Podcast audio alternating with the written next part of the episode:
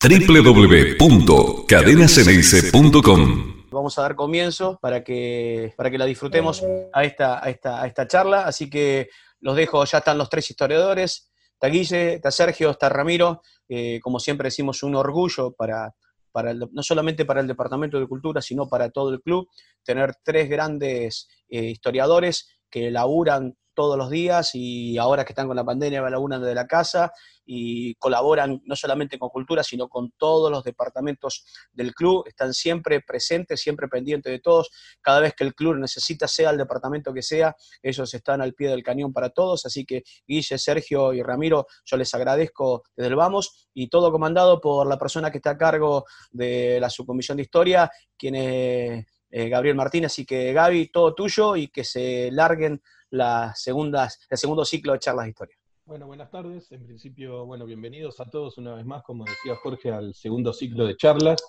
Hoy vamos a hablar del clásico, un tema divertido y entretenido para empezar. Pero antes de esto, bueno, quiero agradecer eh, la, oportunidad de, poder presentarnos ante los socios, ante todos ustedes, a Cristian de Bortoli, a vos, Jorge, que están liderando el, el Departamento de Cultura, pero sobre todo, bueno, como decía Jorge también, a los tres historiadores, a Guille, a Sergio, a Ramiro, que todos los días están atrás de, esos datos, de esa búsqueda de información, resguardándola, poniéndola a disposición del club y llevándonos adelante en todo lo que es el conocimiento de esto que es la historia tan grande de nuestro club. Así que, bueno, no los aburro más, los dejo adelante. Sergio, buenas tardes. Buenas tardes, decía Mundo Boquense. Eh, bueno, hoy nos toca un tema interesante, que siempre es interesante, un tema de amor y de odio. Sergio, discúlpame, algo que se me olvidó de decir, las preguntas que quieran hacer al respecto las van poniendo en el chat escrito y al final las vamos a ir leyendo y respondiendo una por una, ¿sí? Eh, bueno, como decía, hoy nos toca una historia interesante, eh, de amores y de odios, habíamos dicho, una historia que es una pasión inagotable, o sea, el Boca River. Eh, ya todos sabemos, hemos aprendido que ambos nacieron al amparo de las calles del mismo barrio.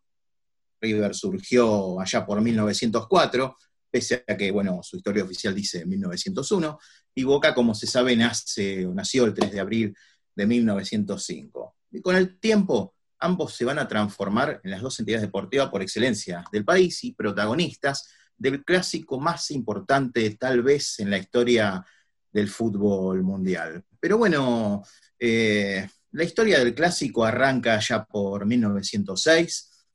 ya, se, ya se habían enfrentado en partidos no desafíos ni oficiales, simplemente amistosos. Continuó en 1907, no sabemos los resultados, sabemos que se enfrentaron, y en 1908 aparece el primer enfrentamiento del cual se tienen registros. Allá por, si Guille me ayuda con la fecha, 2 de agosto de 1908, Guille. Ganamos 2 ¿Puede ser? 2 de, agosto de 1908. Bien, bien, gracias, Guille. No, no me había equivocado, pero te tengo ahí para que me, des esa mano grandísima, buenísimo. Eh, ese es el primer partido del cual tenemos constancia. Hay otros anteriores que con el tiempo ya los vamos a ir este, mencionando y descubriendo. Nueve clásicos anteriores. Em, se enfrentaban amistosamente siempre. Boca hasta 1907 estuvo, no estuvo afiliado al fútbol oficial y River ya lo venía haciendo. ¿Y de dónde surge eh, ese enfrentamiento, ese, ese clásico? Em, River le sacaba jugadores a Boca Juniors. Este, Boca le cedía a esos jugadores inferiores, River los utilizaba y con esos jugadores participaba en esos campeonatos oficiales. Eso sucedió casi durante mucho tiempo, por lo menos hasta 1916. Y antes de de Boca, se vuelven a enfrentar en 1912 en la cancha de River, en la Dársena Sud. El partido estaba preparado para, eh, como, digamos, como un, para juntar dinero, dinero para un obrero, un obrero este, del puerto que había quedado, digamos, este, en la pobreza. Eh, se puso en juego un dinero, más un dinero para, eh, de 10 libras esterlinas, si no me equivoco, para el ganador del partido, que todavía no era clásico, digamos, todavía había cierta amistad. Eh, el partido terminó 1 a 1, o sea, no terminó, Boca se retira del campo de juego, este, porque no le gustaban los fallos del árbitro que estaban favoreciendo a River Plate. Pero, pero no nos olvidemos que un año antes, en 1911, de un diario, el diario La Mañana, aparecido en enero de, sí, sí, de enero de 1911, este, organizó un concurso, un concurso que decía, ¿quién es el, quién tiene más hinchas en el barrio de La Boca? ¿Es así, Guille? Sí, era un concurso de popularidad para saber quién, quién de los dos clubes tenía más hinchas en el barrio. Como decía bien Sergio, se fundó Boca un tiempito después que River y también ascendió, o sea, también se afilió a la, asociación más tarde, River en 1905, Boca en 1908, o sea que en teoría uno podría pensar que la encuesta la iba a ganar River, pero el resultado no fue así, ¿no, Sergio?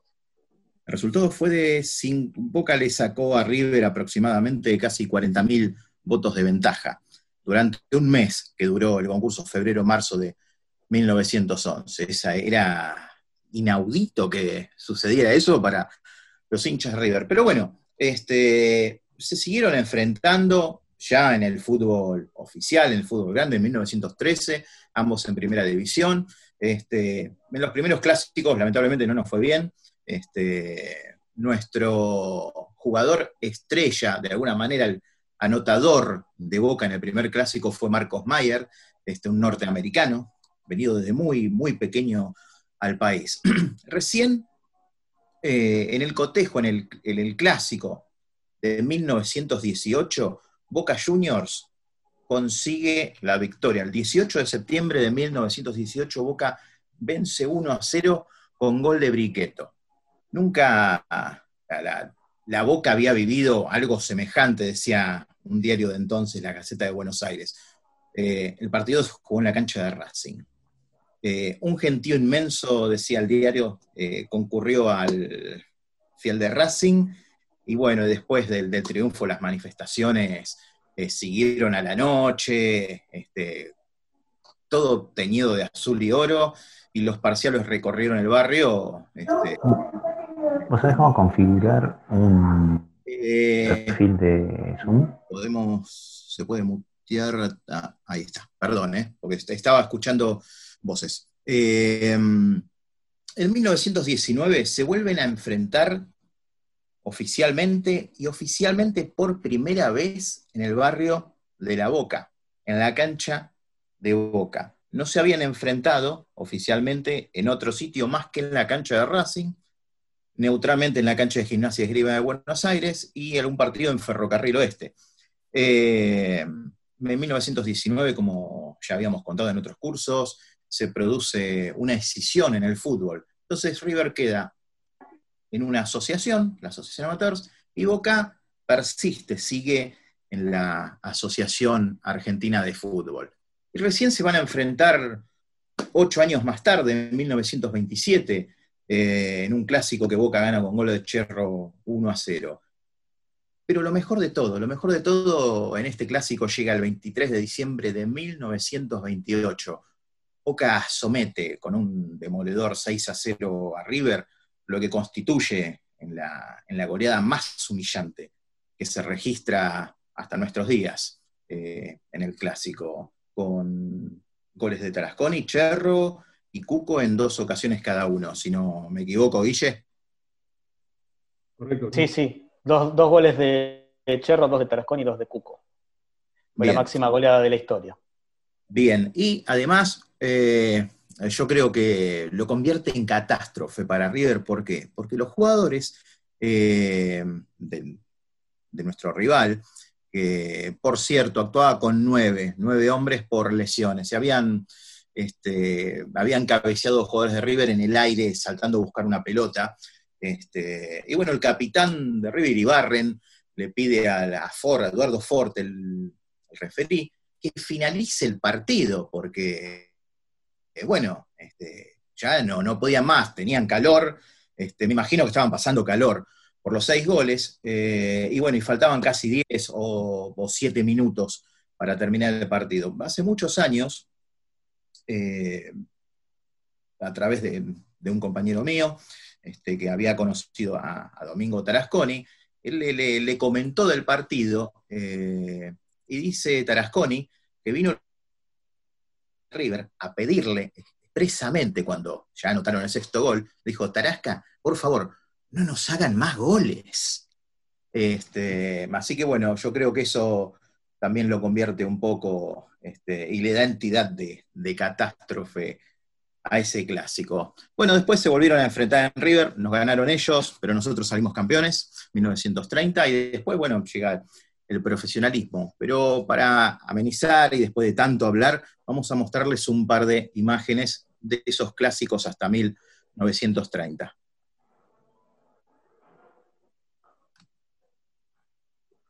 Guilla, avísame si se ven las fotos.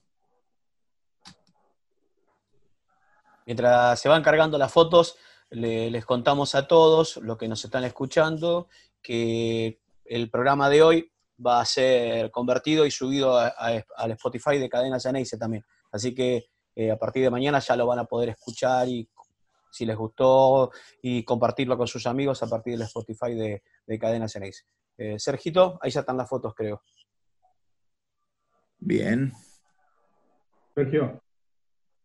¿Se ve la foto? Sí. ¿Se ven las fotos? Sí, sí. Bien. Eh, este es el equipo de 1913. Es el equipo que jugó el primer clásico oficial. Vemos, están en la casilla, está la cancha de Racing. Eh, arriba está Horacio Lamelas, eh, Leo Pedro Fournol a su lado, a la derecha, Calomino. Marco Yo vengo a trabajar. Tallino, Abatangelo, el uruguayo Ángel Romano, Virtubidone y el cap con la pelota, y el capitán, ustedes lo van a ver bajito, chiquito y morrudo, ese es Elena. Abajo Marcelino Vergara, Garibaldi y Miguel Valentini. Pasemos a otra foto. Este es un clásico jugado en Wilde, en la cancha de Boca. Pueden ver este, el descampado, descampado que todavía hoy aún existe en Wilde. Por ahí pasa el acceso sudeste, sudoeste, en la actualidad. Vamos a otra foto. Este es el clásico de 1919, jugado en la cancha de Boca, en la calle Ministro Brin. Ambos equipos y jugadas del partido. Ese partido terminó 0 a 0, pero después como se anuló el campeonato, este, bueno, algunos no lo cuentan, pero en realidad, bueno, ahí vemos que se jugó, ¿no? Exactamente. Nosotros, a ver, nosotros, eh, investigadores, historiadores, siempre decimos, este, se anuló el campeonato, como dijo Guille, se anuló el partido, siempre lo repetimos así. Anular no significa desaparecer. Anular, en el término de la asociación, eh, es el vocablo que indica que, o sea, que se utiliza para indicar que ese partido no se cuenta en la tabla de posiciones, porque eh, puede incidir en otros resultados, ¿sí? Pero el partido no desapareció, el partido se sigue contando en el historial. Vamos a otra foto. 1927. Clásico después de nueve años u ocho años, que gana Boca 1 a 0 y el gráfico lo, muestra este, de esta manera. Fue la máxima eh, época de, mayor tiempo sin que se jueguen superclásicos, entre 1919 y 1927, pues estaban en otras, en dos asociaciones distintas, como bien dijo Sergio, por el tema de la división que hubo en el fútbol argentino, este, cada uno formó parte de una asociación distinta hasta que se reunificaron en 1927. Estas son imágenes del, del partido. Vamos a Vamos a pasarla despacito. Eh, Se jugó en la, cancha de Boca. del Valle Berlucea, o sea, son los palcos actuales. River con su casaca roja, blanca y negra. Hasta 1932 River utilizó esa camiseta. La, famosa de la banda la empezó a usar desde el 32. Así es. Esta es la tribuna que da sobre el ferrocarril sur. Repleto. Que, yo creo que nos gusta a todos los historiadores. Boca 6, River 0. 23 de diciembre, diario La Vanguardia del 24 de diciembre. El alto score del partido jugado en la Boca fue en gran parte motivado por haber actuado River en los 22 con 9 hombres. Eh, desde entonces el dominio de Boca fue abrumador. Eh, yo creo que nunca se lo han olvidado. Este clásico. A ver si tenemos imágenes. Este es el equipo que venció 6 a 0. Bien. Boca infligió a River una derrota sin precedentes. Y un suelto al lado dice que me encanta con todas las pelotas adentro del arco. Una cifra aterradora. Vamos a otra imagen. Bueno, esto ya forma parte del 31. Eh, sí. Eh, con respecto a ese partido al 6 a 0, sí. Eh, hubo varios jugadores que tuvieron la gira al 25. Estaba Ludovico Vidoglio, Muti, Medici y Trasconi. Habían estado la famosa gira 25 que hablamos en otras clases. Exactamente. el torneo de 35 equipos, 35 partidos, este, Cerro hizo 32 goles. Y Boca hizo 100 goles este torneo. Claro, ahí está, como, como dijo Ramiro, Boca anotó 100 goles, se convirtió en el primer equipo del fútbol argentino en primera en llegar a las tres cifras. Eso ocurrió en la última fecha del campeonato. El campeonato concluyó en 1929, en junio de 1929. Boca le ganó 3 a 0 a Ferrocarril Oeste. Dicen que Boca este, durante el partido gritaba, queremos el 100, queremos el 100, queremos el 100. Bueno, Tarasconi lo, lo marcó. Eh, Marconi quería ser goleador de los Juegos Olímpicos de Ámsterdam. Hacía 11 goles, que récord histórico. Así es, como dijo también Ramiro, este, en las Olimpiadas de ese, de ese año, de 1908, eh, Tarasconi anotó en tres encuentros 11 goles. Este, un récord, creo que se mantiene, es récord absoluto. Pero además, hay algo que destacar. Eh, Boca jugó la primera eh, fecha de ese torneo, el torneo no se paró para todos los equipos, a Boca le hicieron jugar la primera fecha, y Boca jugó con un equipo, digamos, con la reserva mezclada con la primera y los jugadores que no habían quedado, y empató con excursionistas. Tal vez ese fue el punto que le, que le faltó a Boca para ganar el campeonato, lamentablemente.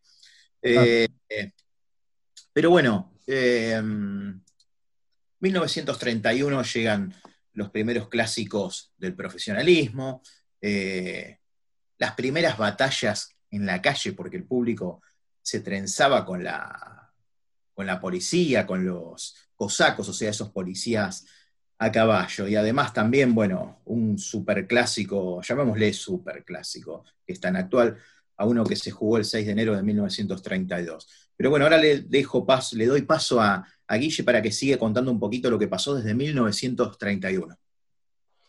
Bueno, muy bien. Si querés este, acompañarme con las imágenes, eh, vamos a ir justamente al primer partido del profesionalismo, en septiembre del 31, ya con incidentes, como bien decía Sergio, porque el partido de reserva eh, no terminó, por ejemplo. Se jugó un rato antes, obviamente, que la primera, hubo incidentes. Y en la, el partido de primera empezó ganando River 1 a 0, hay un penal para Boca que mm, patea Barallo, ataja al arquero, en el rebote vuelve a patear Barallo, vuelve a atajar al arquero y después de atropellada Barallo mete la pelota con arquero y todo, eh, los jugadores de River se, fueron protestando eh, y el partido terminó, este, terminó suspendido antes de, tiempo, antes de completar el, por completo el partido, por jugar por completo el partido. Si no me equivoco, la media hora fue el, incidente este. A ver, no quiero mentir. Eh, el gol de Barallo fue a la media hora, sí, a la media hora del partido. Se termina eh, el Superclásico un escándalo, el primero del profesionalismo, y después, posteriormente, el tribunal de la AFA le da los puntos a Boca, este, así que Boca se quedó con el primer triunfo en la era profesional. Fue el que menos duró, ¿no, Guille? Claro. 30 minutos apenas de, de superclásico, de clásico de la boca, como se llamaba en aquel entonces.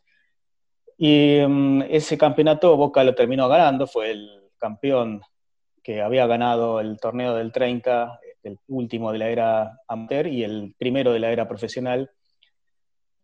Eh, se produce también un hecho muy interesante porque el 6 de enero del 32, la última fecha de ese campeonato, Boca enfrenta a River, eh, termina el campeonato del 31 con una victoria contundente de Boca 3 a 0 en cancha de River, cuyo escenario estaba en Albieri Tagle, eh, River se fue del barrio de La Boca en 1923 y este, tuvo su estadio ahí, ahí donde hoy ahora, ahora es la Plaza República Oriental del Uruguay, si no me equivoco, enfrente de, eh, de ACA. Eh, sí.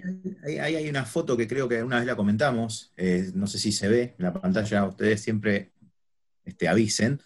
La policía palpó de armas por primera vez a los espectadores.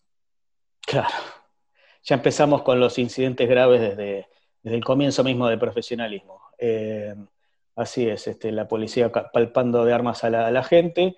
El partido no tuvo mayores incidentes, eso hay que destacarlo, pero bueno, Boca dio la vuelta olímpica este, como primer campeón de la era profesional y le ganó nada más y nada menos que 3 a 0, así que también ese fue un, partido histórico por, aquella cuestión de, bueno, de ser campeón en la cancha del rival de toda la vida. Alberino de cabeza, Muti de tiro libre y Panchito Barallo fueron los autores de los goles.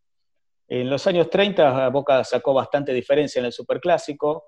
Eh, es así que este, después en el, eh, desde, desde, el 31 hasta el 35 perdió una sola vez, por ejemplo.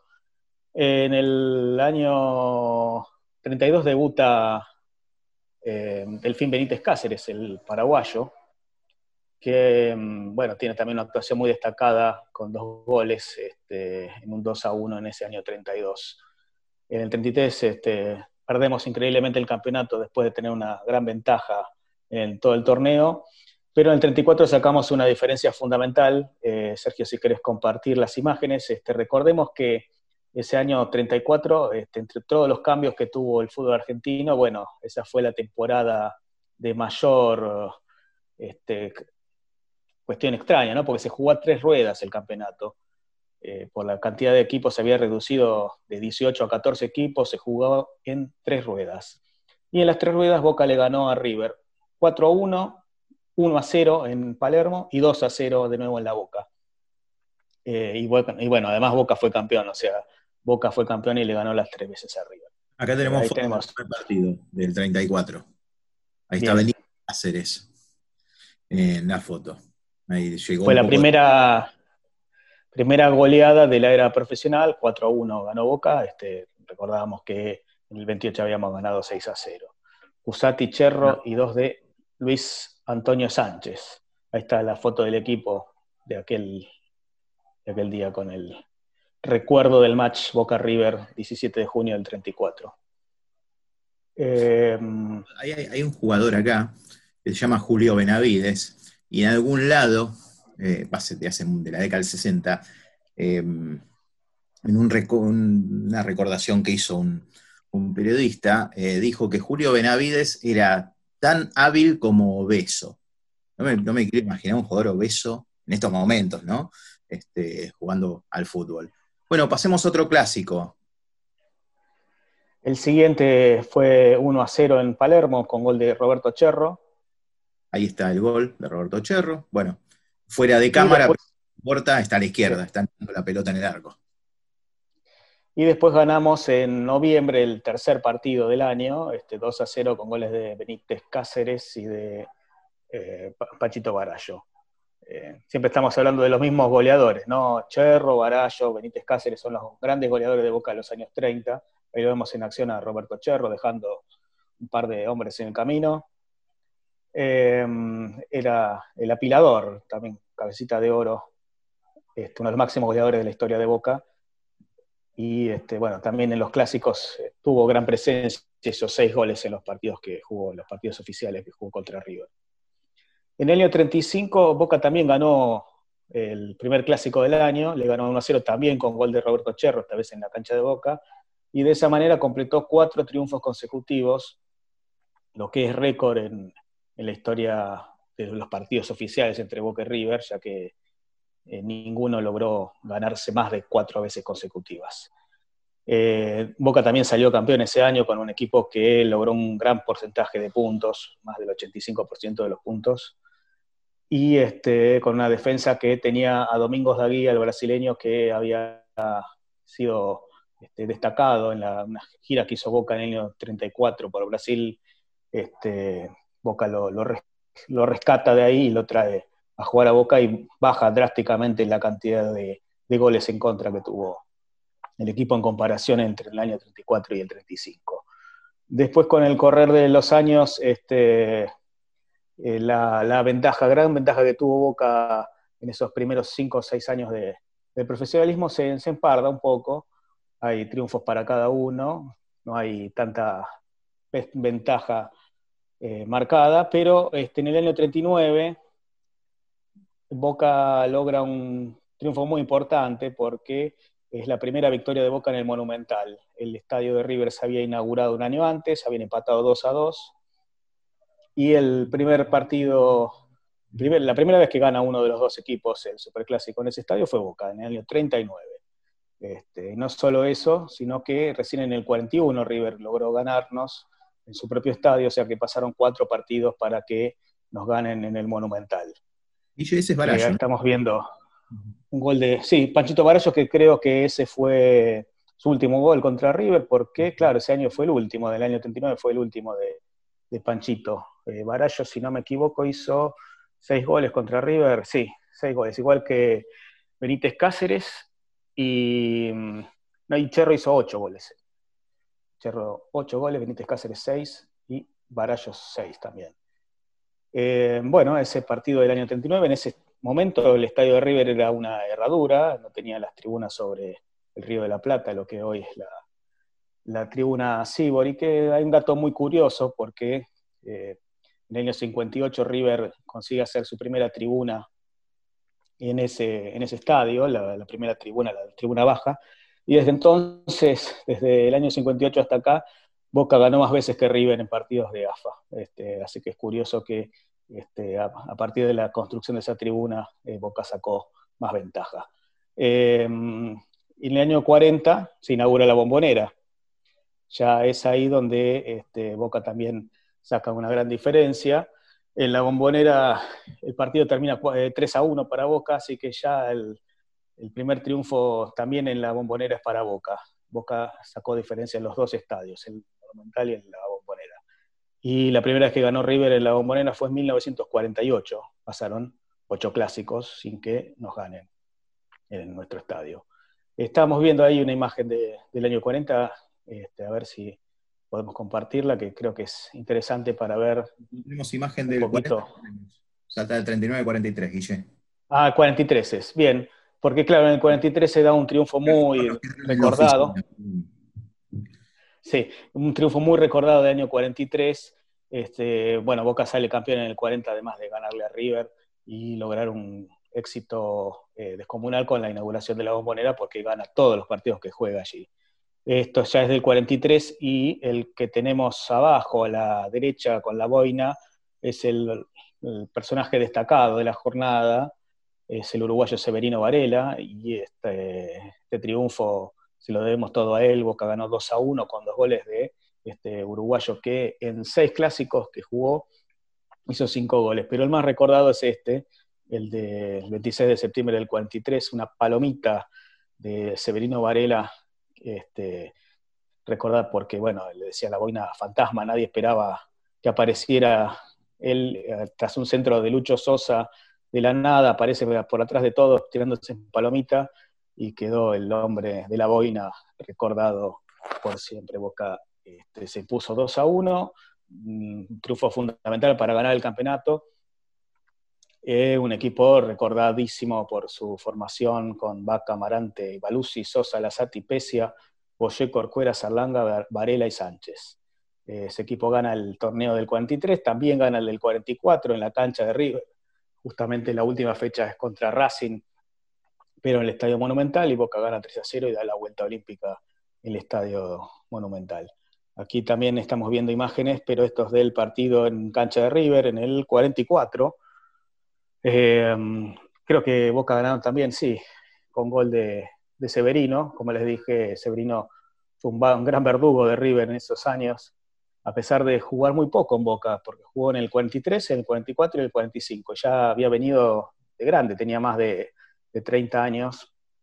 Vino como, sea, en las últimas, pero igualmente fue muy importante para, este, para Boca, para el Boca de, esos años de la década del 40. Eh, Ahí está Varela para ganar el gol, ¿no? Claro, sí, sí, Varela anotando el gol, creo, creo que está el Pacha Diácono de River, Norberto Diácono, reclamándole a sus compañeros, no a línea, línea estaba del otro lado en aquel momento. Este, porque bueno, apareció otra vez, como bien dijiste vos, la boina fantasma para anotar el tanto ante River. Sergio, ¿me escuchás? Sí, sí. Eh, yo sé que las preguntas van a venir después, pero, pero justo hubo una pregunta ahí que da para el momento y dicen si, si es verdad eso que se cuenta que tenía algo en la boina para poder cabecear más fuerte. Así que eso ah. respóndalo a ustedes. Mientras lo, mientras lo pensás, mientras lo pensás, mientras lo pensás, te, cuento que son casi 3.000 personas las conectadas por cadena y Geneise, tenemos gente de Francia, de España, de Israel, de Paraguay, de Brasil, de Estados Unidos, de Italia y de Cuba, escuchando si tenía algo especial la boina o no. Te lo dejo a ustedes. Eh, eso es lo que nos han contado, lo, hemos escuchado con Guille y con Ramiro, yo particularmente lo he escuchado también en el barrio mismo de la, de la Boca. Me han contado que la, boina estaba en un bar, en una, sí, en un restaurante de la boca y que, la, boina justamente tenía como, este, como una costura, en esa costura tenía un metal, que era seguramente para, digamos, para unirla, y que con eso le, pegaba, eh, o sea, cabeceaba y le pegaba la pelota y le daba cierto efecto. No sé qué ha escuchado Guille.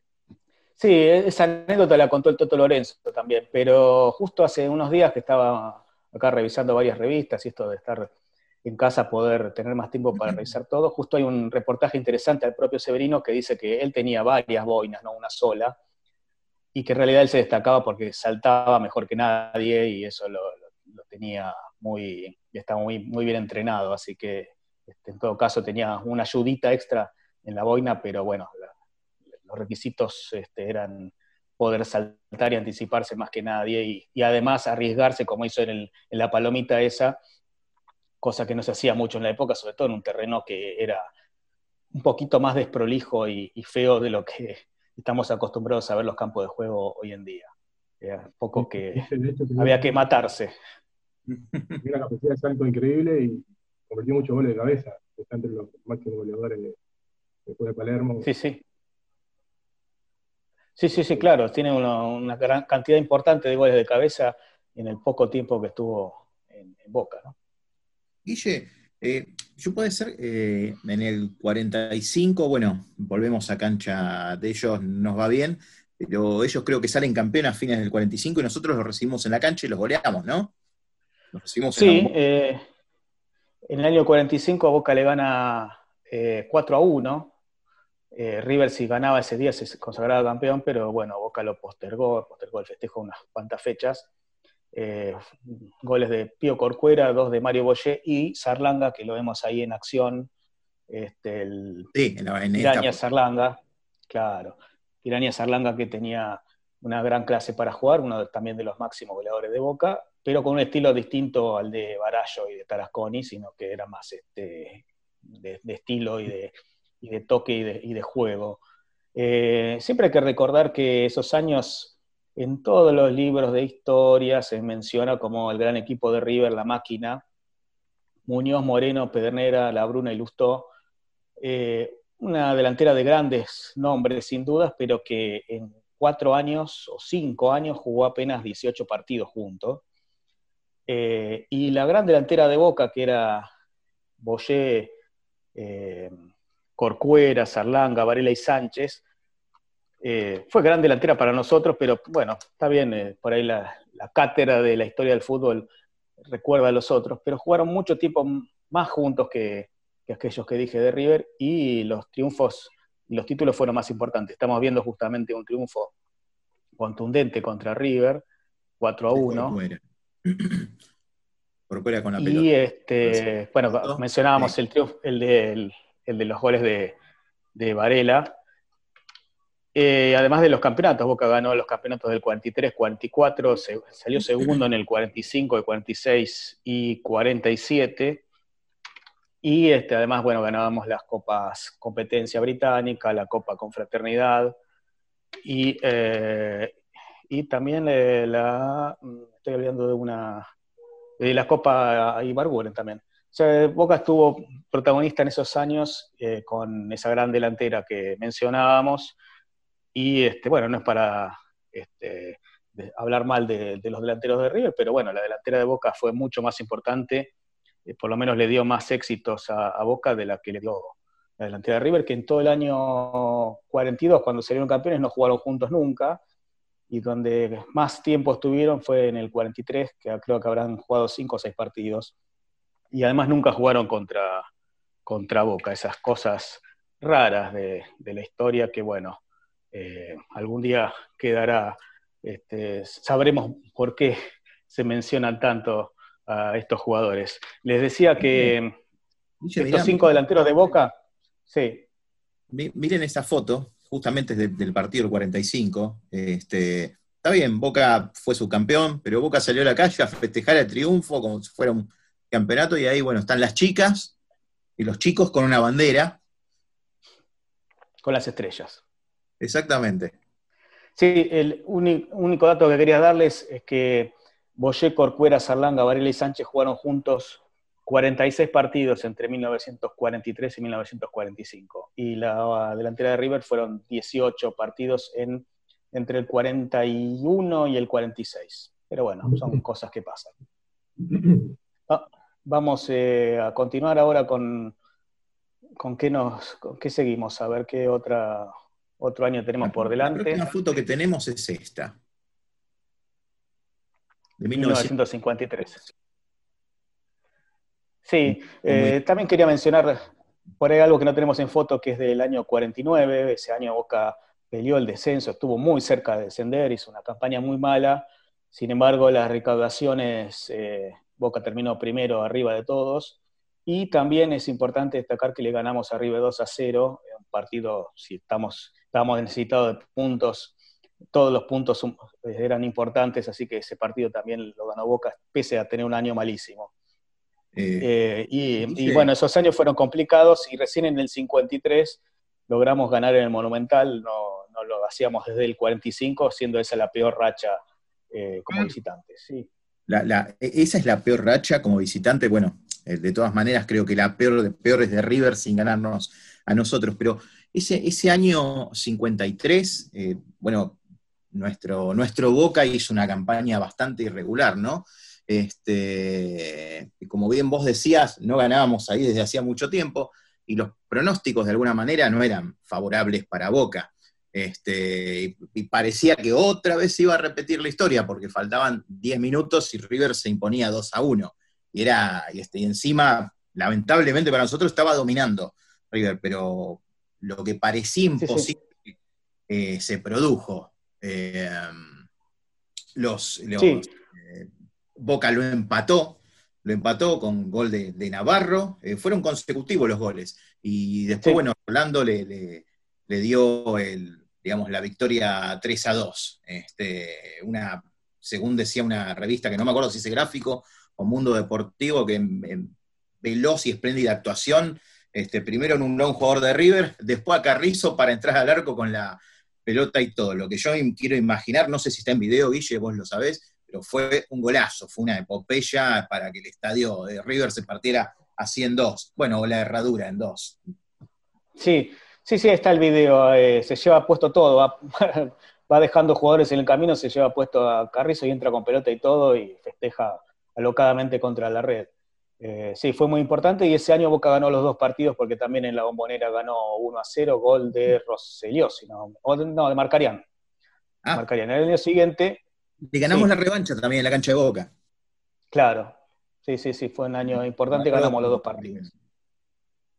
Y en el 54 Boca logra consagrarse campeón después de 10 años sin, sin títulos. Y este, pero no nos va bien en los clásicos, esa es la rareza este, que nos, tocó en esa oportunidad. Eh, y en el 55 se destaca la gran goleada de Boca en un partido jugado por la mañana en la cancha de Racing. 4 a 0, fue otro de los grandes triunfos de Boca, de las grandes goleadas.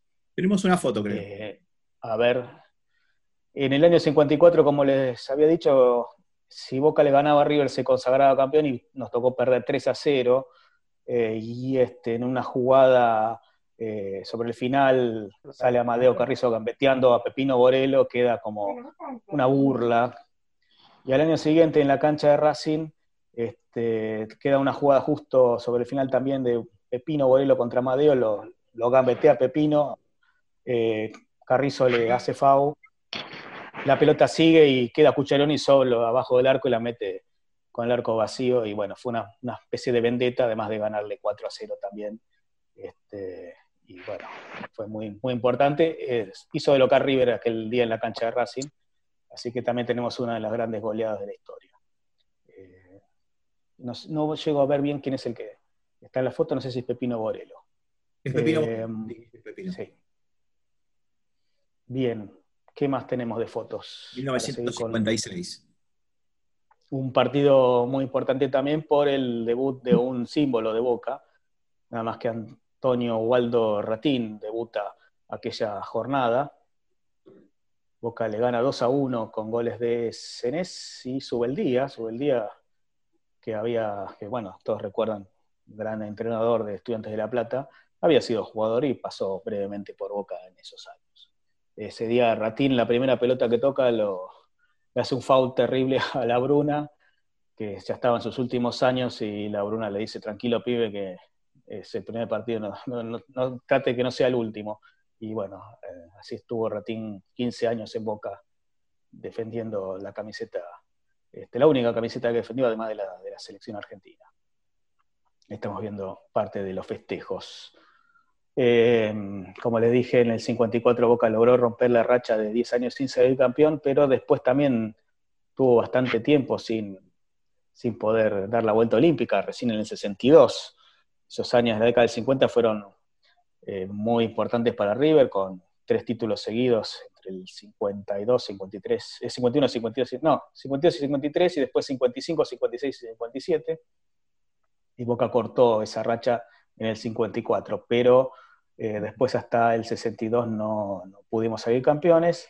Eh, y este, bueno, en el 60 se da un quiebre importante en lo que es el fútbol argentino con la contratación de grandes figuras del extranjero, y entre ellas este, Paulo Valentín. Tenemos ahí algunas de las fotos para recordar al brasileño, que es el máximo goleador de Boca sobre River en partidos oficiales.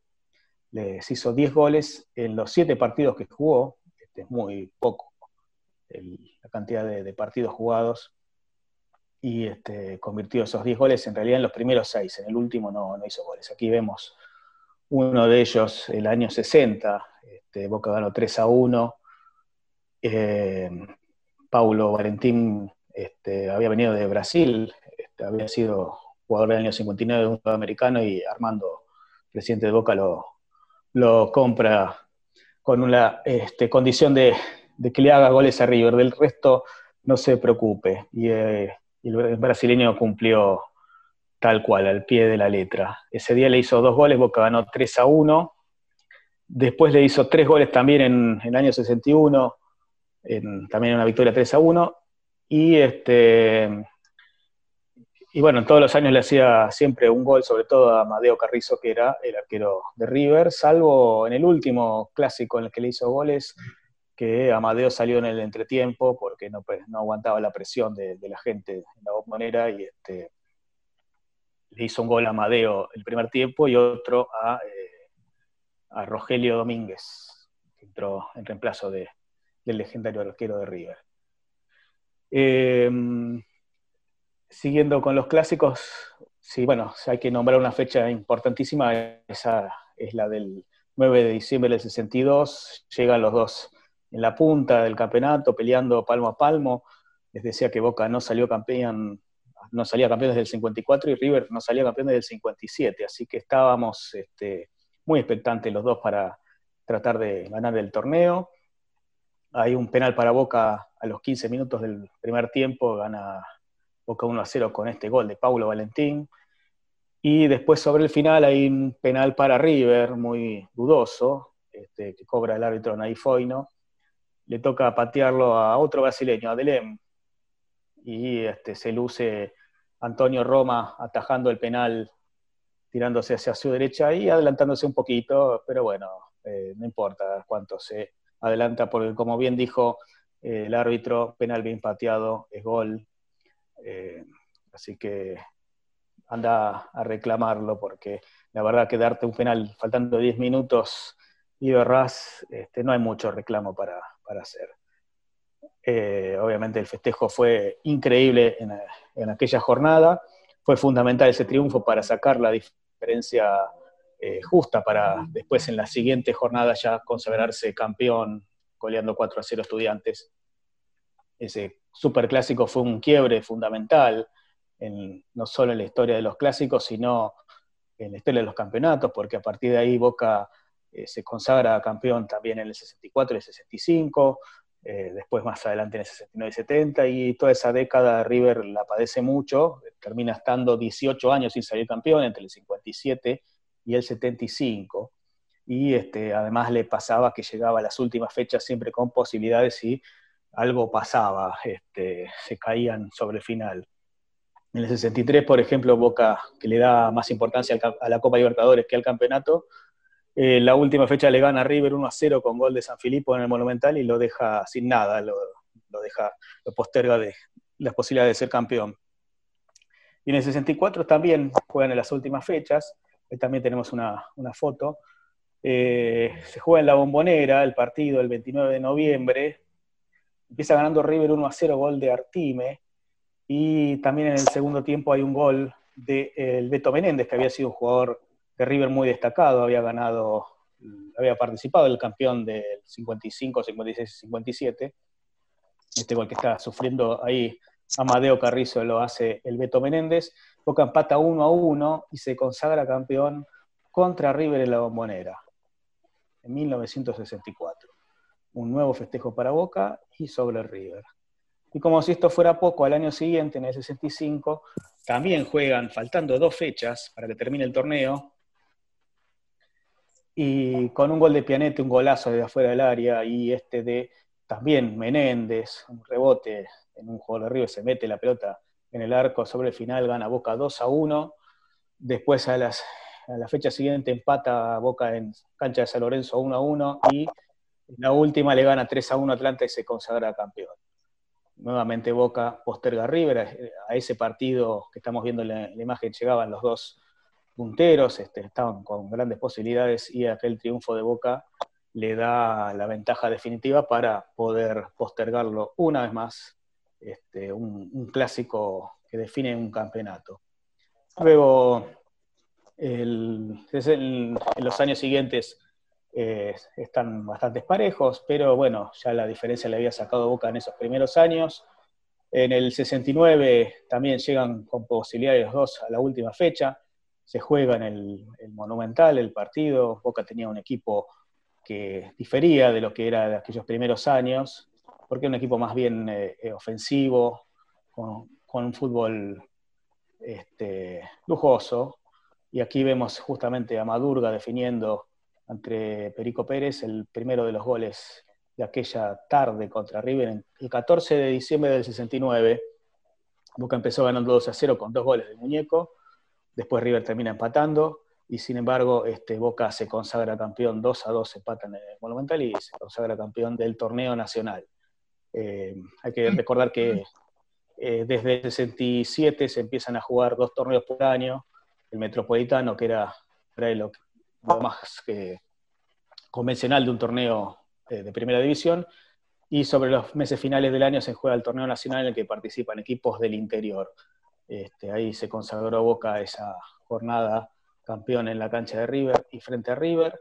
Al año siguiente también Boca se consagra en el Monumental, en este caso es una final contra Rosario Central en el año 70, así que Boca vuelve a ser campeón en el mismo estadio. Eh, después en los años 70 tenemos eh, otros grandes triunfos, por ejemplo en el 72 Boca le gana 4 a 0 en el Monumental, con dos goles de Mané Ponce y dos goles de Tula Curioni, que es también uno de los máximos goleadores de los clásicos, hizo siete goles en seis partidos, eh, seis partidos consecutivos. Ahí estamos viendo las imágenes del, 4-0 del 72, está potente, con bastante pelo, después lo fue perdiendo con el tiempo, eh, abrazándose, si no me equivoco, con Curioni, ¿sí? el 9 de Boca. Al año siguiente, en el 73, Boca le gana 5 a 2 a River en la bombonera. Eh, una noche, un partido que se jugó por la noche, gana Boca 5 a 2, eh, si no me equivoco, a ver, no quiero olvidarme de quiénes hicieron los goles. En media hora hizo Boca la mayoría de los goles, pero quiero decir esto sin temor a equivocarme, que ganamos 5 a 2 el 27 de junio del 73. Goles de Guerini, Curioni, Potente, Ponce y Bertolotti de tiro libre. El que estamos viendo es el gol de Curioni de cabeza. Al año siguiente, también otra goleada para Boca, mucho más este, recordada, porque fue el debut de Carlos María García Cambón, un 9 que había llegado de Chacarita, y tiene una tarde consagratoria, hizo cuatro goles. El que estamos viendo en imagen corresponde al partido siguiente, el Nacional que también hizo un gol él, y Boca ganó 1 a 0. Eh, obviamente el caso de García Cambón es el más destacado, cuatro goles en un debut en un clásico es para pocos. Sí, sí, a ver.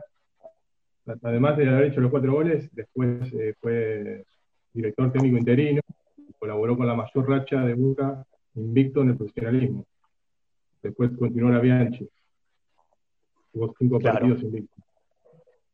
Arrancó en el, en el 98. Exacto. Y ahí estamos viendo justamente las imágenes del partido que les decía, el 5 a 2 jugado en febrero del 74. Es el, debut de García Cambón con los cuatro goles. Estamos viendo a García Cambón, el chino Benítez y Potente, y el arquero que sufrió los goles esa tarde fue Ubaldo Matildo Filiol. En el 75, este, bueno, por esas épocas se jugaban los dos partidos del Metro y dos partidos en el Nacional. En el 75 se da la curiosidad de que Boca gana los dos partidos en el Monumental y River gana los dos en la Bombonera. Eh, en el 76, este, el torneo metropolitano de la ronda final se juega íntegramente, o bueno, mayoritariamente en la cancha de River y Boca se consagra campeón. El 4 de agosto del 76 contra Unión le gana 2 eh, a 0. Y para el final del año se juega el Nacional en el que se enfrentan en una final única, en una final en cancha de Racing, el 22 de diciembre, y Boca con gol del Chapa Suñé le gana 1 a 0. Ahí vemos a Mouso, Suñé, Sa, Pernía, Gatti, Ribolsi, abajo Mastrangelo, Beglio, Taberna, eh, Feldman y Tarantino. Boca le gana 1 a 0 con gol del capitán, Chapa Suñé, un tiro libre sobre el final, eh, sin eh, que esperar la orden del árbitro patea sorprendentemente y la pelota entra en el ángulo, un golazo, que bueno, por suerte hace, el año pasado, sí, hace poco tiempo en realidad. La, medición del tiempo en, estos momentos es complicada de, entenderla, pero sí fue el año pasado que encontramos el gol y pudimos ver esas imágenes. Aquella fue la primera final mm, entre Boca y River, la que valió un título, y fue, este, bueno, muy recordada el equipo ya del Toto Lorenzo, que, este, bueno, también fue muy importante en la historia de Boca, porque además de ganar esos dos títulos al año siguiente, Boca gana su primera Copa Libertadores. Eh, a ver si podemos ver la imagen, del, la imagen siguiente que nos podría este, recordar que, bueno, en la Copa Libertadores eh, nos enfrentamos en, en, la fase de grupos, en ese momento en la fase de grupos se jugaban entre dos países, eh, cada uno con sus dos clasificados. En este caso nos tocó eh, Argentina y Uruguay, Boca y River y Peñarol y Defensor. Pasaba uno solo de esos cuatro a la siguiente fase. Boca en el primer partido le gana a River 1 a 0 con este gol sobre la hora de Mouso, del rebote, del, penal. El patea, pega en el palo, pega en la espalda de Filiol y cuando la pelota está ahí sobre la línea, corre Mouso para meterla definitivamente y ganar 1 a 0. Esos dos puntos que se daban en ese momento, no eran tres, eran dos puntos, este, fueron fundamentales para eh, ganar ese grupo. Después Boca se consagra campeón este, en Uruguay contra Cruzeiro y este, bueno, levanta la primera Copa Libertadores de América. Nuevamente nos volvemos a enfrentar con ellos en, en la Copa Libertadores del año siguiente, en el 78. El, ya en la, en la, fase semifinal, en la fase de grupo semifinal, en ese caso era un grupo de tres que Boca y River compartieron con Atlético Mineiro. Empezamos 0 a 0 en el Monumental, después ganamos los dos partidos contra los brasileños y en la última fecha, el 17 de octubre del 78, Boca le gana 2 a 0 y se clasifica para la final. Este, si River ganaba, podía forzar este, una definición posterior, pero bueno, Boca se impone, lo, realmente lo pasa por arriba y con este gol de Bermastrán y otro de Salinas, Boca nuevamente se mete en la final de la Copa Libertadores que terminaría ganándole 4 a 0 al Deportivo Cali en, la final de ese año.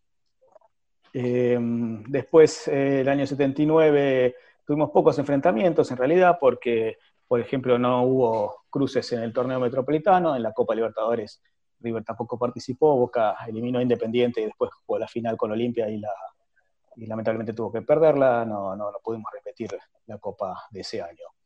Eh, em, nos vamos ahora a recordar otro superclásico muy importante que es del año 81, eh, con la gran contratación de Diego Armando Maradona, el mejor jugador del fútbol argentino, del mundo en ese momento, una gran, todo lo, lo, lo que significó la llegada de, de Diego, la gran expectativa, y tiene su gran partido indudablemente aquella noche. Boca le gana 3 a 0 con dos de Brindisi y este golazo de Diego dejándolo eh, parado a Filioli, definiendo a Tetarantini que se tira desesperado para evitar lo inevitable, el golazo de Diego. Ese año le hizo cinco goles a River, porque este, además de este le hace dos, eh, uno en la cancha de River en la revancha del Metro, dos en el Nacional también en el Monumental y uno más en, la Bombonera un día de, mañana que, gana River lamentablemente 3 a 2. Este, um, después eh, vamos a ir hasta el año 83. Boca, si bien esos años son muy complicados para Boca, también hay que recordar que entre el 83 y el 84 Boca gana cinco clásicos seguidos, contando tres partidos de verano y dos partidos oficiales. Este corresponde al 5 de octubre del 83, ahí vemos cabeceando a Roberto Pasucci. Eh, es el primer triunfo de Boca eh, después de la, reforma de River de, para el Estadio Monumental eh, en partidos de, AFA, ¿no? porque ya habíamos visto que le ganamos por la Copa Libertadores. Boca gana 2 a 1, después le gana 1 a 0 en cancha de Vélez, Boca no, no pudo ser local en la bombonera porque en esos años lo tuvo tuvo el estadio clausurado. En el 84 el partido se jugó increíblemente en el Monumental, el partido que correspondía a que se juegue en la bombonera. Eh, Boca hace de local en la cancha de River, empataron uno a uno. Eh, después esos años, como le dije, son complicados. River tiene la, su mejor racha contra nosotros, 11 partidos sin que los podemos derrotar. Pero Boca después en la década del 90 va a tener una, racha mucho mayor y la va a repetir. Ya, ya vamos a llegar a ese momento. Vamos a adelantarnos ahora en una foto de los años 80, si no me equivoco, del 88. Eh, después de ese año 83, Boca vuelve a ganarle el Monumental en esta jornada, en la que debutan Navarro Montoya y Simón. Están en la foto Rabina, Simón, Carrizo, Navarro Montoya, Marangoni Abramovich Richard Tavares, y abajo está Graciani Perazo, el Chino Tapia y Alejandro Barbero. Con goles de Perazo y de Graciani, Boca le gana 2 a 0, un estadio que estaba repleto, que tuvo una cantidad increíble de gente de Boca Algunos dicen que ese día fue la, mayor concurrencia de gente de Boca al Monumental, hay otros que dicen que fue en el 92, pero bueno, estamos hablando de una época en la que nos daban toda la Centenario y también la Belgrano, y este, por ahí también en las plateas se podría mezclar los hinchas, este, bueno, ya estamos hablando de otras épocas que no sé si van a volver algún día. Em, ese año es el año 88, sí. Eh, vamos a seguir avanzando un poquito más en el tiempo para seguir recordando los clásicos más eh, inolvidables de todos los tiempos. Llegamos al año 91, así como en el 83 y 84 habíamos ganado cinco partidos seguidos, también lo hicimos en el 91, dos partidos de verano, dos partidos de Copa Libertadores y eh, uno por el campeonato. Y todo encima en tres meses, porque el último partido que se jugó creo que fue el 31 de marzo del, 91, ganamos 1 a 0 gol de la Torre. Acá estamos viendo justamente al mismo La Torre definiendo en un partido muy recordado, el que abrió el grupo de la Copa Libertadores del 91, ganaba River 3 a 1, Boca la pasaba muy mal, iba a ser la primera, la primera vez que River ganara en la bombonera por copas internacionales, cosa que nunca ocurrió. Eh, y sobre el final del partido, Boca lo da vuelta, gana 4 a 3, dos goles de la Torre, uno de Marquesini y uno de Blas Yucta. Eh, aquella fue, bueno, muy festejada obviamente aquella noche y este, fue, como decía, muy importante para eh, marcar una tendencia total que hubo a partir de los 90 de una paternidad muy sostenida de parte de Boca sobre River.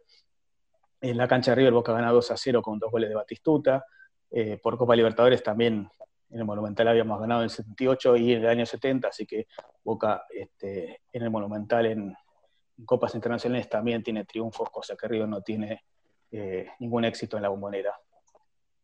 Y em, bueno, eh, les decía de las rachas, esa, racha que empezó en el 91, continuó hasta el 93, fueron 13 partidos consecutivos que Boca no perdió con River, sumando partidos de copas eh, internacionales, de campeonato y, de, partidos amistosos. Y después en el 96 se da otra vez esa misma racha, 13 partidos seguidos también, entre el, entre el 96 y el 99. Y ahí estábamos viendo justamente uno de esos partidos del 96. Fue 4 a 1, una gran goleada de Boca con tres goles de Claudio Polcanigia, y el otro lo hizo el Pepe Basualdo. Allá abajo vemos a, a Maradona y Francesco, los dos símbolos de, Boca y de River de esos años. Justo Diego ese día erró un penal, y, pero bueno, Boca ganó 4-1. Eh, eso fue por el clausura 96.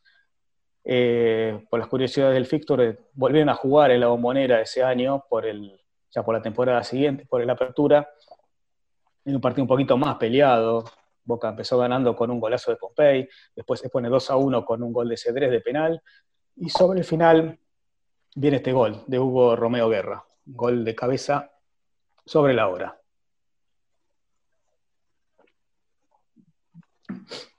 Bueno, seguimos. A ver, con el 97 es, la, es, el último partido de Diego Armando Maradona como jugador profesional. En el primer tiempo ganaba River 1 a 0 por el torneo de apertura de aquel año. Sale en el entretiempo Diego, entra, entra Román y tal vez es como el pase de manos de, la, número 10, ¿no? De, lo que significa la idolatría. Boca perdió 1 a 0 y ganó 2 a 1, gol de Torresani y gol de Martín Palermo. El gran 9 de Boca de todos los tiempos, sin duda, el máximo goleador de la historia y el que más goles le hizo a River sumando partidos amistosos y oficiales. En total le hizo 18 goles arriba. 9 en amistosos y 9 en torneos oficiales. Eh, al año siguiente le hace uno más, Boca gana 3 a 2. Y después, este, bueno, tiene una racha impresionante. ¿Para qué les voy a decir de, los goles de Palermo? ¿Qué, más podemos agregar? Pero bueno, pero eh, tal vez el más importante sea el de aquella noche del 17 de mayo, este, no, ese fue el primer clásico, me parece, en el Monumental. 24. 24, exactamente. Porque primero El primero, si no me equivoco, bueno, un golazo de, Riquelme de tiro libre, este, después Saviola y Ángel creo que fue, el otro al revés, este, perdimos 2 a 1, pero a la semana siguiente, no, eso yo creo que ninguno de los que estamos, salvo los más jovencitos, este, haciendo este Zoom, se va a olvidar. Este, qué sé yo, el, el, virrey, Palermo entrando, este, en, el segundo tiempo, si no me equivoco. claro, hay que recordar que Palermo sufrió una rotura de ligamentos. Eh, a ver, tenemos la imagen de, aquel día. Y bueno, entró, entró eh, faltando 15 minutos, menos de 15 minutos, y Boca ganaba con gol de Delgado empezó ganando 1 a 0, después llegó el penal que le hacen ya con Martín en cancha y que Román define para poner el 2 a 0 y darle el pase a Boca a, las semifinales. Y sobre la hora, ya tiempo cumplido, la pelota que le queda a Palermo este, se da media vuelta, tarda una eternidad, le pega despacito a un palo y el delirio total de toda la gente es increíble. Creo que no, uno no, no alcanza ni siquiera hoy en día poder explicar lo que significó aquella noche, aquel gol soñado por todos y este, sin ningún lugar a dudas es un tipo tocado por la varita mágica porque, bueno, hemos visto en mil situaciones de hacer goles de forma increíble y esa noche fue, fue una de esas sin duda. Boca elimina a River y después se consagra campeón de América. Guille, vos, sabés que en, e, en, ese partido era Bonano el arquero de River, este, ¿Viste el perrito? Todos ustedes habrán visto el perrito ese que mueve la cabecita en el, en el auto. Bueno, Bonano me recuerda moviéndose en el arco a ese perrito, este, haciendo así, no sé si me están viendo, en el Zoom dejé de compartir, pero moviendo así, y Palermo pateando y Bonano sigue haciendo así. Este, yo creo que la hinchada no, paró de festejar y de burlarse de, de, Gallego, que bueno, que había dicho que iba a traer a Enzo, creo que lo iba a poner a Enzo, ¿no? Este, pero bueno, ese creo que fue uno de los más importantes de los últimos 20 años, por lo menos. Esto tal vez el más importante, ¿no? Por lo menos en el Además, sí, una lesión muy complicada de ligamento cruzado, una lesión que no sabés si vas a poder jugar más fútbol. fue muy emocionante ese, ese, esa noche. Fue tremendo. Se caía la bombonera. Bien, eh, los, ¿qué, seguimos a ver con los últimos años? Tenemos también el otro... Tenemos una foto de 2001. 3 a 0 también en el 2001 por el campeonato. Boca le gana con goles de, eh, de Guillermo de penal, Riquelme del rebote del penal y eh, el negro Ibarra fue el que abrió la, la, noche con un golazo de zurda. El 8 de abril del 2001, otro 3 a 0 de Boca sobre River. El día del Topollillo, Román, bueno, otro más de los símbolos de la historia de Boca y de la historia de los clásicos. Siempre, si hay algo que destacar, uno revisa todos los clásicos que jugó Riquelme eh, y siempre arriba de los 6, 7 puntos, por lo menos, nunca, nunca desentonando, siempre, bueno, hay partidos de, de 9, 10 puntos, como esa noche también, esa es una de las noches en las que más este, sacó diferencia, no le podían parar, ahí este, justamente lo marca Estrada, uno de los que tiene récord de derrotas en los superclásicos, junto a Hernán Díaz, creo que tiene 11 derrotas en, partidos oficiales. Pero bueno, eh, después ahí vemos festejando a, Román con el famoso topollillo después de meter el rebote del penal, porque lo mete de cabeza, no sé si se acuerdan que patea el penal, ataja al arquero y después la mete con un cabezazo. Y bueno, después este, seguimos con eh, otros partidos. Bueno, en el 2002 le ganamos en el Monumental con dos golazos del Chelo Delgado. Y al año siguiente viene este triunfo impresionante, el llamado baile del siglo, con goles de Bataglia y Arley, el brasileño que tuvo un tiempito en boca, hace un golazo esa, esa tarde, en la que, bueno, el público local se la pasó insultando y silbando a su propio equipo, y Boca le dio un baile tremendo. El resultado quedó muy corto, ganó 2 a 0 el Boca de Bianchi, pero este, la verdad que los pasamos por arriba. ¿Qué tenemos? A ver, ¿qué más tenemos? Ah, acá está el, gol de, de, Pedrito, que gambetea un par de jugadores y define en el segundo tiempo.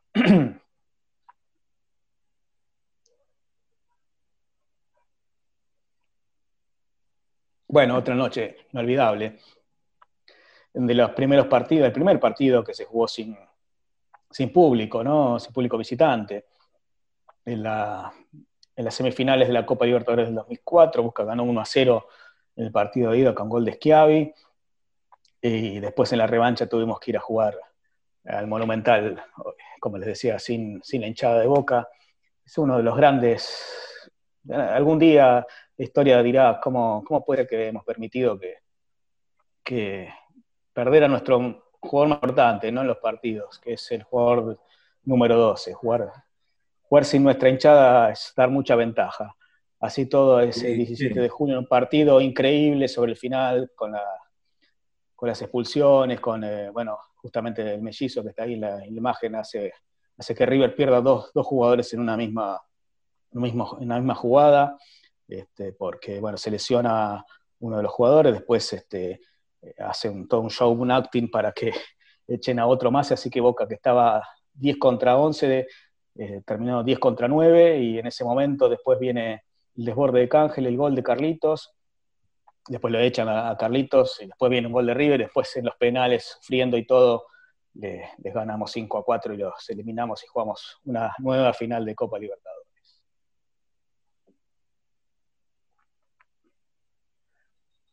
Eh, ¿Algo más para agregar? A ver si tenemos alguna otra. Importante, importante clásico. Después, bueno, tenemos. Esa sí. foto es del 5 de mayo de 2003. El primer partido que fue River ascendido. Este clásico. Bueno, después tenemos. ¿Por qué? eso fue cuando River volvió a la, a la primera, el, 5 de mayo de 2003, en cancha de Boca con público visitante. Claro, eh, sí, que, parece que nos estamos olvidando de algo que pasó en el 2011. Este, bueno, Boca le ganó 2 a 0 con eh, un gol en contra de Carrizo y otro de Palermo que fue su último gol en un clásico, el gol número 18. Y a partir de ahí River eh, no pudo ganar nunca más y se terminó yendo al Nacional B.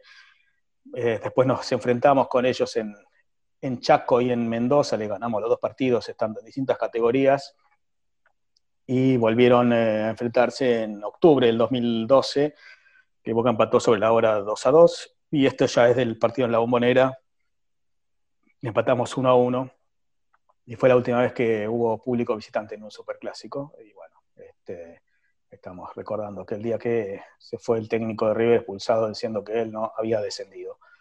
Eh, Después eh, tendremos también algún triunfo también en el Monumental, porque en esos años por el campeonato le ganamos también en el 2015, con gol de Lodeiro, en el 2016 4 a 2, hizo un golazo Tevez, había hecho otro más Carlitos, el otro lo hizo Centurión y uno más de Bou, ¿no?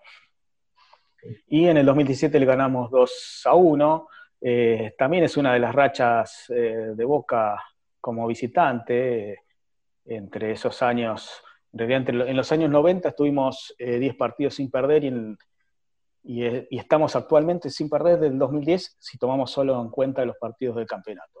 Así que también es una racha importante. Algo que no había mencionado, que en la bombonera Boca tiene el récord de 14 partidos sin perder con River entre el 66 y el 74, y en cantidad de años también este, tenemos entre el 55 y el 66, 11 años sin perder, aunque se jugaron menos partidos. Después se repitió entre el 90 y 94, entre el 2004 y el 2014, también 10 años sin, sin perder. Son varias, varias veces que tuvimos rachas de más de 8 años sin perder con River. Eh, al final, bueno, el último partido lo ganamos. Claro, eh, podemos hablar un poco de polideportivo. Eh, el fútbol femenino eh, se instaura en AFA entre desde el año 91, Boca es el, equipo que más títulos ha ganado, y el año pasado se jugó el primer partido de la era profesional, aunque no vamos a decir que el primero de la historia, no, el primero de la historia se jugaron en el 91 y empataron 4 a 4. Pero esto fue el 2019, ¿cómo salió el partido, Ramiro? A ver si te acordás. 5 a 0, ganó Boca en septiembre del año pasado. Fanny Rodríguez, Vallejos y Quiñones. Y se llenó toda la platea L un día de tarde, toda la L llena, repleta. Eh, Boca tiene 23 títulos más una Supercopa Argentina y River tiene 11 títulos. Eh, después viene la Urquiza con 5 y 2 San Lorenzo. Así que hay un dominio total de Boca del fútbol femenino. Sí, también estuvo como 10 años sin perder con, River. Y además también tiene otras varias goleadas. En el año 2005 le ganó 8 a 3 Boca a River en el fútbol femenino. Pero también podemos mencionar al, al básquet, por ejemplo, que en el año 92 se produjo un hecho insólito, ¿no, Ramiro? Sí, eh, Argentina había armado la Liga Nacional de Básquet en los 84-85 y luego se hizo el Mundial de Básquet acá en Argentina. Boca asciende en el 91 y River asciende comprando la Plaza San Andrés. Eh, llegaron últimos en la última fecha, descendía un equipo y jugaron un desempate al mejor de cinco. Boca hacía en aquel entonces de local en Luz Ciudad porque todavía no estaba la bombonita. Y bueno, ganó 3 a 2 Boca y, mandó a River al descenso. que Rami, Ramiro, sí. Eh, repetí lo que dijiste al principio. River ascendió como? Comprando una plaza a San Andrés. No, está bien. Dijiste River ascendió comprando. Que quede claro, nada más. Seguía, adelante, seguí hablando. Sí, claro, porque no fue un ascenso deportivo. En el básquet suele ocurrir que cuando un club tiene algún problema económico, eh, vende la plaza. Y bueno, aprovecharon esa situación y pudieron ascender. Eh, en, ese, esa foto que estamos viendo, fue, tiraron una bomba a Mesane eh, faltando 37 segundos para que termine el quinto partido, y bueno, estuvo suspendido casi por una hora, pero al final Boca terminó venciendo. Sí, después en el 2005 volvieron a jugar en primera, este, también comprando una plaza, y Boca le ganó, creo que nueve, nueve partidos seguidos entre campeonato y copas demás que se juegan en, la Liga Nacional. Fue la última participación de River en la, Liga Nacional. Boca ahí ganó tres ligas eh, en, este, en, estos torneos, Copas Argentinas. Bueno, además de tener una gran historia también en la década de 60, ganando nueve torneos seguidos en, los viejos torneos que se jugaban, el torneo metropolitano y los torneos de aperturas. Y después también tenemos una perlita más. Construir una monedita que bueno, mandaste local hasta el día de hoy. También utilizado. También tenemos, tenemos una perlita en el futsal. El año pasado eh, Boca terminó primero en la tabla, después, este, bueno, terminó subcampeón por cómo se juega en la ronda final, pero además River descendió también. Eh, sí, descendieron River e Independiente. Y bueno, hasta el, hasta el, año pasado eran los dos, dos, únicos equipos que habían estado todos los torneos. Este, hasta que, bueno, River otra vez le tocó bajar de categoría. Muy bien. Bueno, no sé si hay algo más para agregar. Eh, bueno, si quieren podemos pasar a las preguntas, que deben ser muchísimas. Bueno, Sergio, eh, Ramiro y, y Guille, bueno, la verdad, una charla tremenda, hermosa. Eh, casi 3.000 personas conectadas por Cadena Chaneise, toda la gente acá atenta. Nos quedan unos minutitos más, así que si quieren rápido contestar alguna pregunta, los, los, dejo a ustedes. Porque yo me olvidé de algo. hay otro dato importante eh, eh, respecto a River, cuando Boca gana el, campeonato apertura del 98, 2008, perdón, eh, remontó una cantidad de puntos hasta alcanzar a San Lorenzo y a Tigre en el primer puesto. Se un triangular final, Boca gana por diferencia de goles ese triangular. Boca terminó con 39 puntos y River con 14. O sea, es la mayor amplitud de puntos de la historia en torneos cortos, 25 puntos de diferencia. Y eso fue el principio de lo que luego terminará siendo el 26 del 6 de 2011, porque fue una campaña imposible de, empeorar. Sí, además es la máxima diferencia de puntos entre los dos y la única vez que Boca terminó campeón y River último. Eh, y a no pasó tampoco. Gaby, si estás por ahí y, querés leer alguna de las, de las preguntas rápido para que, para que los chicos eh, las contesten y, y le damos un, un cierre lindo a esta, a esta primera charla. Esto es una pregunta histórica, por eso la, la voy a llevar adelante. ¿Boca logró usar sus colores definitivos antes que River? Digamos, sabemos de nuestro lado, no sé. Sí, sí, sí, sí. Este, Boca usa sus colores, más allá de la disposición de la camiseta. Claro, claro. 1907. River primero fue eh, con su banda, este, hasta que ascendió, cuando asciende desde 1909 hasta 1931, inclusive 32, son 23 años, eh, utiliza una camiseta roja, negra ah, y blanca a bastones. Eh, vuelve a utilizar la banda en 1932, o sea que sí, nosotros tenemos, 113 años seguidos utilizando la, camiseta azul y amarillo. Si se mutean, perfecto. Otra, la, siguiente. Zarlanga tiene el mejor, la mejor racha de goles en Boca de partidos por goles. Hizo 10 goles, eh, 10 goles. Hizo goles en 10 partidos seguidos en el año 41 y creo que eh, dos veces hizo, tuvo esa racha. En, partidos en general, no, estamos hablando de Superclásico. Perfecto. Dice, muchachos, buenas tardes. Tengo entendido que Boca ganó todos los títulos amateur antes que River y por eso chamullan, bueno, con lo que el amateurismo no cuenta. Boca ganó antes que River un campeonato, tanto en el amateurismo como en el profesionalismo. Antes que River también ganó una Copa Libertadores, una Copa Intercontinental, una Supercopa, una Copa Argentina y una Recopa.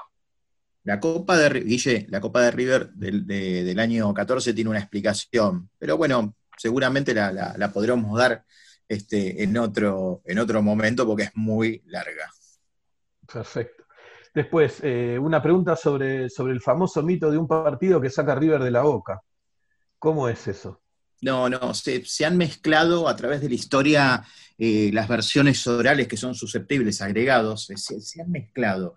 Este, River no saca a Boca de la Boca, y de alguna manera River se va en 1922, porque ya, digamos, Boca estaba afianzado, eh, River era un equipo que siempre buscaba su lugar, irse a otro lado. River en 1922, en diciembre, abandona el barrio, abandona el estadio la sede la abandona en 1938. Este, pero no, no, no, nunca hubo un partido y River no echó a Boca. En todo caso, se podría decir, entre comillas, que Boca echó a River del barrio. No, pero igual eh, lo que hay que entender es que, como lo mostró esa encuesta del año 11 y como lo fue mostrando después de todo, es que Boca se quedó con el barrio porque barrio se quedó con Boca. Así que no, es, por un partido, es por por lo que fue pasando, es, así. Este, el barrio se fue identificando con Boca y River tuvo que buscar su rumbo por otro lado, no es por un partido, es, la, realidad. Perfecto, estoy leyendo, a ver, alguna otra pregunta. Son todos datos. Eh, apoyo, agradeciendo la charla. Hasta hablan de la paternidad también en ajedrez. En la historia general siempre estuvimos arriba. En realidad en la historia hubo... Esa racha. Eh, hubo un quiebre importantísimo en el 91, pero no es que alguien dominara fuertemente antes. Sí tuvimos una racha muy importante en la década del 30, en la década del 60, eh, pero si uno ve el historial, en general va viendo que gana Boca, gana River, gana River, gana Boca, empatan, gana Boca, empatan, gana River, y siempre es uno más, uno menos, este, hasta que en la década del 90, que es bestial, Boca eh, creo que ganó, podría decirlo con números exactos, pero eh, en esos años, si contamos eh, solo, en realidad contando incluso todo lo que es amateurismo, eh, partidos amistosos y oficiales, en la década del 90 Boca ganó 27 veces y River ganó 10. Nunca hubo una racha así, el resto fueron 16 empates. Este, en partidos oficiales también se da una, una racha eh, tan grande en esa, en esa época como ninguna otra vez. Este, a partir de ahí Boca saca una, gran diferencia. Después en todas las décadas siempre es o que uno termina un partido dos arriba del otro. Eh, pero bueno, lo que fue la década del 90 es muy, muy contundente. Por ejemplo, en partidos oficiales en la década del 90 fueron 13 victorias de Boca, 10 empates y 5 derrotas. Bueno, bueno Gaby, vamos a ir entonces ya cerrando y vamos a dejar que cada uno de los tres historiadores eh, cierre con algo que le haya quedado por, decir. Así que, no sé, empiece el, que, el que lo desee. Sergio. No, que arranquen ustedes. Bueno, eh, arranco yo. Eh, simplemente para recordarles que la historia de Boca es muy grande, que en los superclásicos Boca tiene una gran cantidad de cosas para destacar, este, para recordar y para considerar que, bueno, la grandeza de Boca se marca en muchos aspectos, y también los superclásicos, y que no hay que dejarse amedrentar por alguna derrota en alguna final, como si fuera eso lo único importante en la historia, cuando estamos viendo y estamos recordando todos estos hechos históricos que son mucho más importantes. Ya habrá revancha para, para en todo caso, aquella derrota lamentable que tuvimos en el 2018, pero recordemos que, que, un solo hecho no hace a todos los demás y este, en rachas, en, en tiempo, en permanencia, en goleadas, en triunfos de local, en triunfos de visitante y hasta en eliminaciones este, tenemos este, muchísimo y, bueno, Boca saca, saca diferencia. Y además de, bueno, en hinchas y en la bombonera y bueno, en cuántas cosas más podemos sacar chapa. Somos de Boca y somos el más grande y el único grande. Y no tenemos descenso. Bueno. Es muy importante reconocer este, los sucesos que han hecho que han dado forma a este coloso del fútbol mundial como es Boca. Eh, Boca está en las instituciones deportivas, supo salir adelante en situaciones difíciles y muy complejas. Eh, acuérdense que ser de Boca es magnífico, así que a Boca lo hacemos grande todos, todos nosotros, ustedes, los que, lo que trabajamos, los que colaboramos, los que estamos todos, todos los días pensando en Boca. Así que les mando un abrazo bien grande y muchas gracias por todo. Sergito. Bien, eh, como dijimos al principio, la rivalidad es enorme y se, remonta a tiempos históricos cuando eran vecinos de barrio, ¿no? Yo creo que es la más intensa del fútbol, la de toda América del Sur y quizás del mundo. Es un partido que, atrae una combinación de, colores, ruido y energía. Eh, llegó, llegó a límites insospechados. Ves el clásico que uno quiere ver en la bombonera, sin lugar a duda. Muchas gracias, buenas noches y hasta el próximo sábado por este mismo canal. Gracias, gracias Sergio. Eh, bueno, ustedes saben que esto es un, trabajo muy lindo que queríamos llevarle adelante, en, eh, llevar la historia de, nuestro querido club, eh, una subcomisión de historia que está presidida por, por Gabriel, así que Gaby, te, dejo el, saludo antes del cierre. Bueno, eh, primero decirles que cuando, cuando estaba Guille contando lo de, lo de Palermo, yo creo que tanto yo como todos tuvimos la sensación cuando pisa la, cancha de que iba a ser un gol. Era, era algo, no sé, era como cuando entró en la selección, era así. Sabíamos todos que iba a terminar en eso. Tanto lo sabíamos todos, me parece que en ese momento lo tuvieron que marcar los defensores, ninguno va, ninguno va, y el arquero ya estaba resignado. Pero bueno, es historia de él, es historia nuestra también, y ya es parte de lo inolvidable. Eh, agradecerles de nuevo a Sergio, Ramiro, Guille por todo el trabajo que hacen. Siempre es un placer escucharlos desde la posición que a uno le toca y, es una alegría con la ayuda de Cristian, de Jorge, de Cultura, poder entregárselo así multitudinariamente y sin costo a, a los socios e hinchas del club. Así que bueno, les agradezco una vez más la participación a todos y nos estamos viendo el sábado que viene. Gracias. Bueno, eh, les cuento a todos, el tema del sábado que viene es, eh, es récord, ¿sí? Eh, para nosotros es un trabajo muy lindo lo que estamos, desde que nos pusimos la camiseta justo junto con Cristian de Bortoli, que, que lo veo ahí, de, de que sacáramos adelante como, como, como, Batman y Robin, como un dúo, este departamento de cultura para, para sacarlo para la gente. Este, bueno, yo quiero, si no sé si Cristian, si tenés ahí conectado el micrófono y, y, decir, ahí lo saludo a la gente. Y bueno, ahí está, saludo a toda la gente del departamento de cultura. Les saludo muy especialmente a la gente de, Cadena Geneise, que somos miles los que están escuchándonos. Eh, saludo a Gilberto, que está por ahí de Venezuela, porque con nosotros terminamos y arranca él con su programa eh, desde Venezuela a las 20 horas por cadena Ceneice y a las 22 también siguen conectados con Conectados por Boca y la repetición del programa de Mouch. Gracias a todos.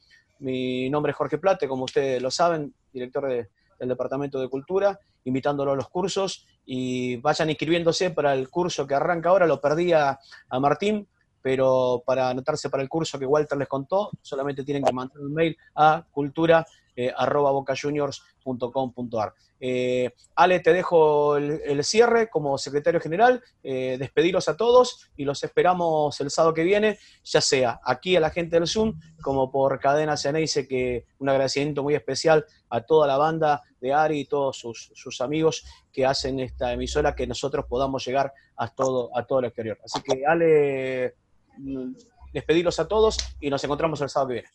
Como le decimos muchas gracias por estar, por acompañar y los esperamos el próximo sábado con el nuevo tema récord y anótense, anótense en los cursos, en el curso nuevo de dibujo que anunció Walter y a la próxima charla. Buenas noches, gracias a todos. Chao, gracias a todos y nos vemos el sábado que viene. Cadena Ceneice es multiplataforma. www.cadenaceneice.com Tu mini Play Store de iPhone y Android.